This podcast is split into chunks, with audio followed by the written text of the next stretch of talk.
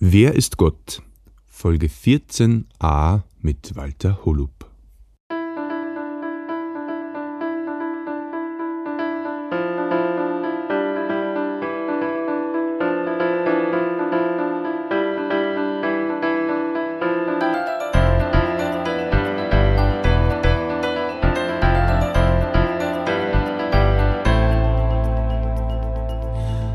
Christi und herzlich willkommen. In diesem Kanal geht es um Gottes Willen. Wir reden über biblische Themen und über die Geschichten, die Gott mit Menschen schreibt.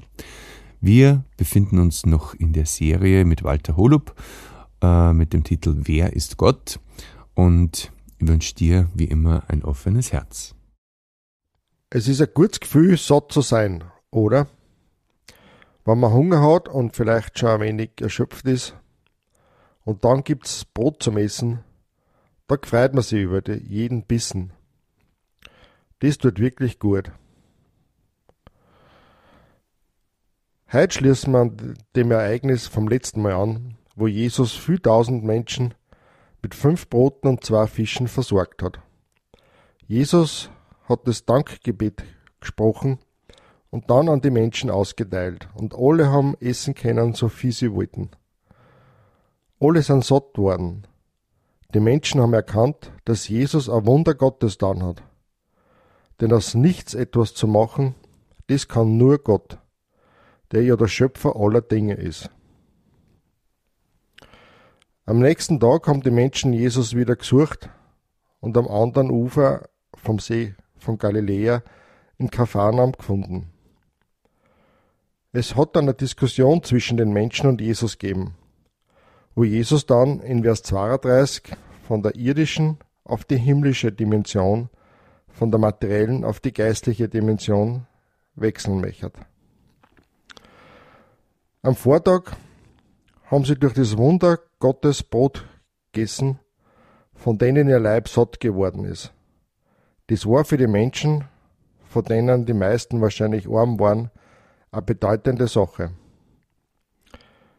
Das war die irdische und materielle Seite, die für uns Menschen zweifelsohne sehr wichtig ist.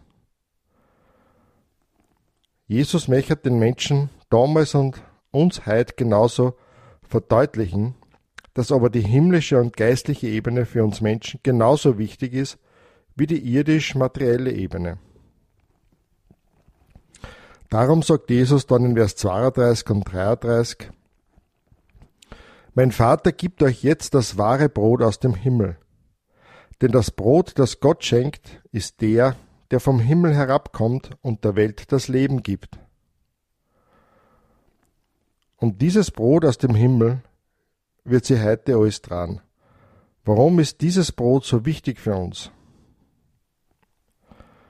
Lesen wir dazu heute in unserer Bibelausgabe auf Seite 161 bis 162 im zweiten Teil der Bibel im Neuen Testament, im Johannesevangelium, Kapitel 6, die Verse 34 bis 71. Herr, sagten sie da zu ihm, gib uns immer von diesem Brot. Jesus entgegnete, ich bin das Brot des Lebens. Wer zu mir kommt, wird nie mehr hungrig sein. Und wer an mich glaubt, wird nie wieder Durst haben. Aber ich habe es, ich habe es euch ja schon gesagt. Trotz allem, was ihr an mir gesehen habt, glaubt ihr nicht. Alle, die der Vater mir gibt, werden zu mir kommen, und wer zu mir kommt, den weise ich niemals zurück. Denn ich bin nicht vom Himmel herabgekommen, um das zu tun, was ich will, sondern das, was der will, der mich beauftragt hat. Und er, der mich gesandt hat, will, dass ich keinen von denen verliere, die er mir gegeben hat, sondern sie am letzten Tag erwecke vom Tod. Denn mein Vater will, dass jeder, der den Sohn sieht und an ihn glaubt, ewiges Leben hat. Und am letzten Tag werde ich ihn erwecken vom Tod. Seine jüdischen Zuhörer waren empört darüber, dass er gesagt hatte, ich bin das Brot, das vom Himmel herabgekommen ist. Ist das nicht der Jesus der Sohn Josefs? murrten sie. Wir kennen doch seinen Vater und seine Mutter. Wie, wie kann er da behaupten, aus dem Himmel gekommen zu sein? Ihr müsst euch darüber nicht beschweren, sagte Jesus. Keiner kann zu mir kommen, wenn nicht der Vater, der mich gesandt hat, ihn zieht. Und den werde ich am letzten Tag erwecken vom Tod. In den Prophetenschriften heißt es ja, sie werden alle von Gott unterwiesen sein. Wer also auf den Vater hört und von, von ihm lernt, kommt zu mir. Das heißt natürlich nicht, dass jemand den Vater gesehen hat. Nur der eine, der von Gott gekommen ist, hat den Vater gesehen. Ja, ich versichere euch, wer glaubt, hat ewiges Leben. Ich bin das Brot des Lebens. Eure Vorfahren haben das Manna in der Wüste gegessen und sind dann doch gestorben. Aber hier ist das wahre Brot, das vom Himmel kommt, damit man davon essen kann und nicht sterben muss. Ich bin das lebendige Brot, das vom Himmel gekommen ist. Wenn jemand von diesem Brot isst, wird er ewig leben. Und das Brot, das ich ihm gebe, bin ich selbst. Es ist mein Körper, den ich gebe für das Leben der Welt. Das löste einen heftigen Streit unter den Juden aus.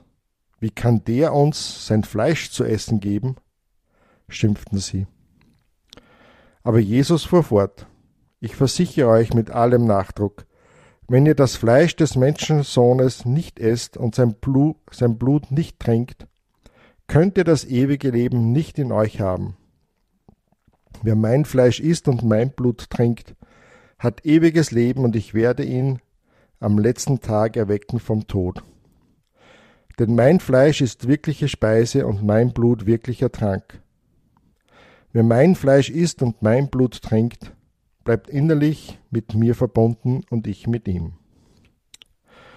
Genauso wie ich durch den Lebendigen lebe, den Vater, der mich gesandt hat, so wird auch der, der mich isst, durch mich leben.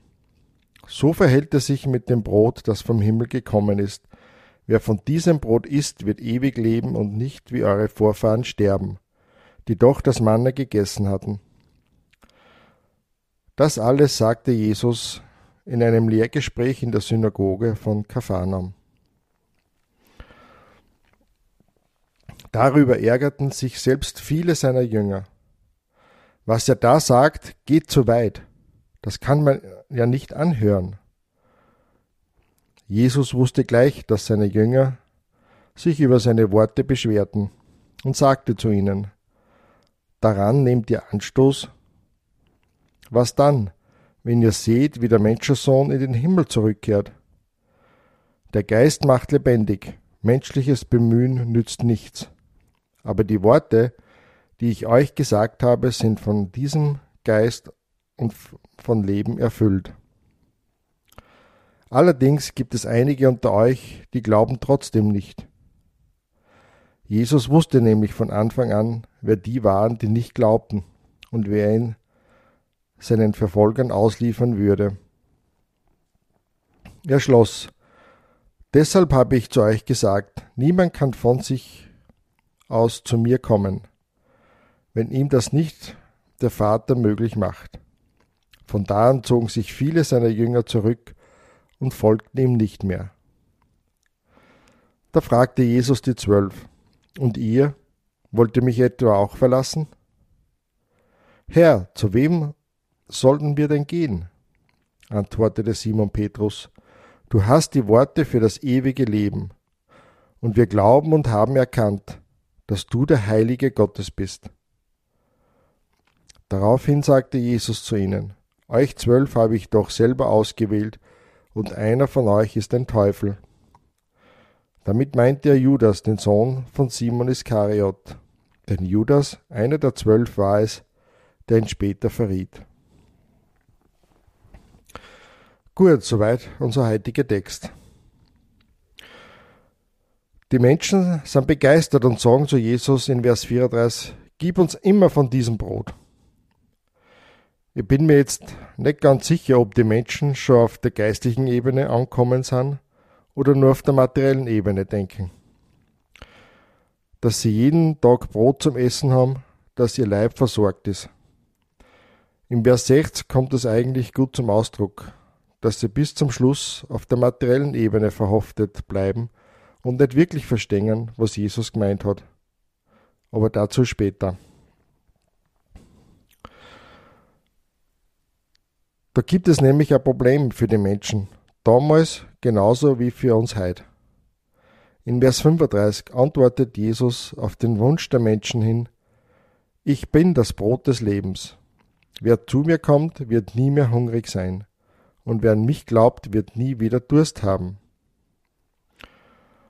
Da haben wir das Problem. Es ist Jesus. Anscheinend führt an Jesus kein Weg vorbei. Und das behagt uns Menschen damals wie heute überhaupt nicht. Wir wären bereit, alles Mögliche zum tun, um das ewige Leben zu kriegen aber Jesus aufnehmen und an ihm glauben, das heißt ihm vertrauen und seinen Worten vertrauen? Na, das wollen wir einfach nicht. Das passt nicht in unser Konzept. In Vers 36 bestätigt es Jesus auch. Er sagt, Trotz allem, was ihr an mir gesehen habt, glaubt ihr nicht. Die Menschen damals haben so viel erlebt und gesehen, das Jesus als Sohn Gottes auszeichnet und bestätigt hat. Aber die Menschen haben trotzdem nicht glauben wollen. Das kann man sich eigentlich überhaupt nicht vorstellen, wie das möglich ist. Aber da sieht man, wie stark der Eigenwille des Menschen ist und wie groß seine Unvernunft ist. Es ist oft die Vorstellung da, wenn Jesus heute da war, und die Wunder Gottes wirken würde, da könnt ihr glauben. Aber das ist ein Irrtum. Es war heute nicht anders als damals. Der Mensch ist zu allen Zeitepochen der gleiche. In Vers 37 macht Jesus eine eigenartige Aussage, oder? Er sagt, alle, die der Vater mir gibt, werden zu mir kommen und wer zu mir kommt, den weise ich niemals zurück. Aha, da haben wir's. Ich kann gar nicht an Jesus glauben, weil Gott der Vater ist schuld, wenn er mich nicht zu Jesus bringt. Aber das ist ja total ungerecht, wenn Gott die Menschen einfach aussucht, wie er will.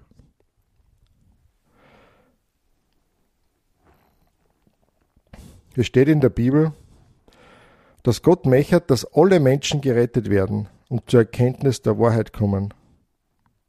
Es steht auch in der Schrift, dass Gott kein Gefallen hat am Unglück des Menschen. Und wir haben in unseren, in unseren Folgen auch schon gehört, dass es Gottes Wille ist, dass jeder Mensch glaubt, dass Jesus der Sohn Gottes ist, den er gesandt hat. Und es steht auch noch geschrieben, dass Gottes Augen die Erde durchlaufen, um zu schauen, ob ein Mensch da ist, der nach ihm fragt, der ein offenes Herz für Gott hat. Es ist schon so, dass Gott durch seinen Geist wirken muss. Das haben wir auch in Kapitel 3 gesehen. Aber Gott wird niemanden zwingen und mit Gewalt etwas tun. Gott schreit er nicht. Gottes Geist ist leise. Wenn aber Gottes Geist in unserem Leben wirkt und zu uns redet, dann liegt es an uns, dass wir uns für Gott öffnen und auf sein Wirken und Reden reagieren. Was wird Gott, der Vater, mit so einem Menschen tun, der sie öffnet für sein Reden? Im Vers 37 haben wir gelesen, dass der Vater so einen Menschen zu Jesus bringt. Dieser Mensch wird eben von Jesus hören. Wenn dann dieser Mensch von Jesus hört und dem Gehörten Vertrauen schenkt, dann wird dieser Mensch zu Jesus kommen und Jesus wird diesen Menschen nicht abweisen. Warum wird Jesus ihn nicht, nicht abweisen? Weil er nicht vom Himmel herabkommen ist, seinen Willen zu tun, sondern den Willen vom Vater. Der Wille vom Vater und der Wille von Jesus sind völlig identisch. Was ist jetzt der weitere Wille vom Vater? In Vers 39. Und er, der mich gesandt hat, will, dass ich keinen von denen verliere, die er mir gegeben hat, sondern sie am letzten Tag erwecke vom Tod. Das ist der Wille Gottes, des Vaters, der Jesus auf die Erde gesandt hat. Dass Jesus niemanden verliert, der zu ihm kommen ist, sondern ihn vom Tod auferweckt. Warum soll Jesus so einen Menschen, der zu ihm gekommen ist, vom Tod auferwecken? Jesus sagt in Vers 40 dann noch, denn mein Vater will, dass jeder, der den Sohn sieht und an ihn glaubt, ewiges Leben hat. Gott will weiter, dass jeder Mensch, der Jesus sieht, also zu ihm kommt und ihn und seinen Worten Glauben schenkt, das ewige Leben hat. Ein Leben in der Gegenwart Gottes. Ein Leben in unvergleichlicher Qualität, wie wir es uns momentan auf dieser Erde gar nicht richtig vorstellen können. Die letzten zwei Kapitel in der Bibel reden davon. Und dann am Ende von Vers 40 bekräftigt Jesus es nur einmal, wenn er sagt, und am letzten Tag werde ich ihn erwecken vom Tod. Warum ist Jesus wichtig? Warum führt kein Weg bei Jesus vorbei? Ja, es gibt schon viele Wege, die an Jesus vorbeiführen, aber sie führen alle ins Unglück, ins ewige Verderben. Es ist eben nun einmal so, dass es der Wille Gottes ist, dass Jesus alle die Menschen zum ewigen Leben auferweckt, die zu Jesus kommen und ihm in allen Dingen vertrauen. Jesus ist es, der die vom Tod auferwecken kann. Das kann kein Religionsstifter, kein Prophet, kein Guru und auch nicht deine eigenen guten oder religiösen Werke. Jesus ist es, der lebendig macht.